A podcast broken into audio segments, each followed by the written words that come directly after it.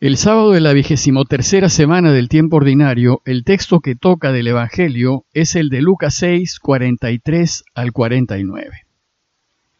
En aquel tiempo decía Jesús a sus discípulos, No hay árbol sano que dé fruto malo, ni árbol enfermo que dé fruto sano.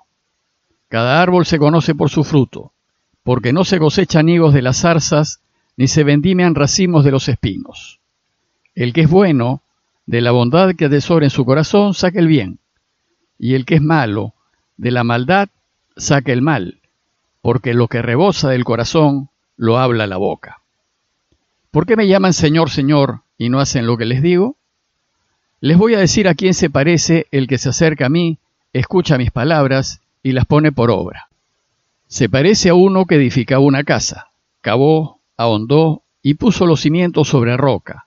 Vino una crecida, arremetió el río contra aquella casa y no pudo tambalearla, porque estaba sólidamente construida.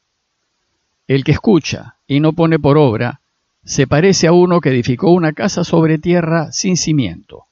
Arremetió contra ella el río y enseguida se derrumbó desplomándose. El texto de hoy es la conclusión del Sermón del Llano de Lucas, que, como verán, se asemeja mucho a la conclusión del Sermón del Monte de Mateo. En esta conclusión, Lucas nos recuerda que si queremos ser felices debemos vivir según las enseñanzas del camino de Jesús. Y este vivir según sus enseñanzas supone orientar todas nuestras palabras y todas nuestras obras de manera de ayudar a Dios a reinar. Es decir, nos exige vivir con consecuencia. Bueno, pues el relato de hoy recoge la necesidad de ser consecuentes en lo que decimos y en lo que hacemos de hacer solo aquello que armonice con la voluntad de Dios. Y el relato tiene dos partes que subrayan la necesidad de coherencia en palabras y obras. La primera parte del relato se refiere a lo que decimos, a aquello que habla la boca. Y la segunda parte se refiere a lo que hacemos, a poner por obra lo que nos ha enseñado. Pero antes de explicarles el texto de hoy, es necesario hacer una aclaración. Lo primero que nos dice Jesús es que lo que hablamos y hacemos está directamente relacionado a lo que tenemos en el corazón. Pues el corazón es la fuente y el origen de todo nuestro hablar y quehacer. Pero por corazón Jesús no se refiere al órgano que bombea sangre a nuestro organismo. Por corazón se refiere a lo más íntimo y más profundo de nuestro ser. Se refiere a esa dimensión interior que nos constituye, que conforma nuestra conciencia y que nos hace ser lo que somos. Es en el corazón en donde se articulan nuestros pensamientos y desde el corazón amamos y desde él odiamos. Y es en nuestro corazón en donde nos relacionamos con Dios, pues Dios es amor. Pero lo más importante es tomar conciencia que desde el corazón es de donde tomamos todas nuestras decisiones. Desde el corazón decidimos a favor de Dios o contra Él. Y en el corazón es donde somos tentados a elegir lo que Dios no quiere. Pero resulta que nosotros también moldeamos nuestro corazón a lo largo de nuestra vida. Y esto lo hacemos también con las decisiones que tomamos, en lo que vemos, en lo que leemos, en lo que nos interesa, en los temas de los que hablamos, en los círculos en los que andamos. Y son esas mismas decisiones que tomamos desde el corazón las que darán forma a nuestro corazón. En nuestras decisiones, en una especie de retroalimentación, vamos acercando nuestro corazón a Dios o lo vamos alejando de Él. Y es así como, por decisión propia, nos vamos haciendo buenos o nos vamos haciendo malos. Por tanto, debemos evitar lo que contamina el corazón y aceptar lo que lo purifica. Pues si algo hace mal a mi corazón, debo rechazarlo. Y si algo le hace bien, debo asumirlo. Es decir, debemos quedarnos solo con aquello que lo haga crecer. Dicho esto, veamos la primera parte del relato, la necesidad de ser consecuentes con lo que decimos. En el texto de hoy Jesús empieza diciéndonos que no hay árbol sano que dé fruto malo, ni árbol enfermo que dé fruto bueno. Aquí, árbol sano se refiere al corazón sano y árbol enfermo se refiere al corazón enfermo.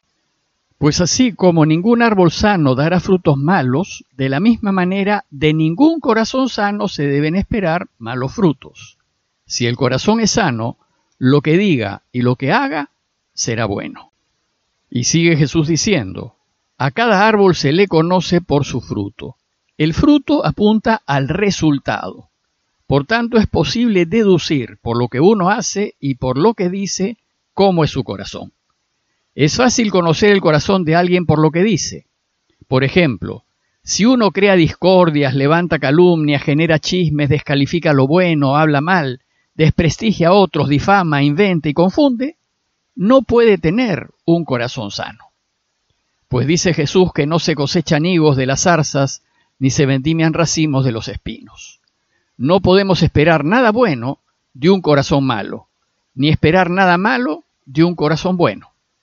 Y concluye diciéndonos, el que es bueno, de la bondad que atesora en su corazón, saque el bien. Y el que es malo, de la maldad que esté en su corazón, saque el mal. En consecuencia, no nos debe interesar la apariencia exterior de la persona, ni si está vestido de cura o de monja, pues el malo, para desprestigiar a Dios, se disfrazará de bueno. Lo que nos interesa es su fruto, nos debe interesar si lo que dice la persona une o divide, si construye o destruye, si tiene fundamento en la realidad o si es una especulación onírica e inventada. Un ejemplo de esto son los videos que aparecen en las redes sociales. Desgraciadamente hay muchos que son montajes con el propósito de difamar y hacer daño. Y quienes los hacen y los difunden sabiendo que es falso, solo muestran que su corazón está envenenado. No hay que hacerles caso. Jesús concluye esta primera parte diciéndonos, porque de lo que rebosa del corazón, habla la boca. Lo que hablamos y lo que decimos expresa lo que tenemos en el corazón. Si en el corazón tenemos veneno, hablaremos veneno. Y si en el corazón tenemos verdad, hablaremos verdad. La segunda parte del texto de hoy se refiere a lo que hacemos, al fruto, a la puesta en obra. Y sigue la misma lógica anterior. Lo que haremos lo haremos a partir de lo que tenemos en el corazón. Pues finalmente lo que demuestra que somos personas de Dios es lo que hacemos. Pues lo que hacemos lo hacemos desde lo que rebosa el corazón. Y no daremos frutos buenos si somos malos, ni daremos frutos malos si somos buenos. Si en el corazón tenemos hipocresía, actuaremos como hipócritas y si en el corazón tenemos a Dios, haremos el bien. Jesús empieza esa segunda parte conclusiva diciéndonos, ¿por qué me llaman Señor, Señor y no hacen lo que digo? Decir Señor, Señor alude a todas esas oraciones buenas que se le hacen a Dios. Pero, desgraciadamente, hay gente que piensa que con decir oraciones, golpearse el pecho, rezar rosarios e ir a misa basta para estar en recta relación con Dios. No es así. Si las oraciones no están respaldadas por una vida consecuente, quedan vacías. Se las lleva el viento y no valen para nada. Pues si lo que oramos con palabras edificantes lo borramos haciendo lo que Dios detesta, engañando, abusando, aprovechándose y tratando mal a los demás, no hay manera de estar bien con Dios. Sin duda hay que orar, pero hay que demostrar que decimos Señor, Señor con autenticidad, eligiendo y haciendo lo que Él quiere. El Sermón del Llano termina con una pequeña parábola a fin de reafirmar la necesidad de hacer según los deseos de Dios.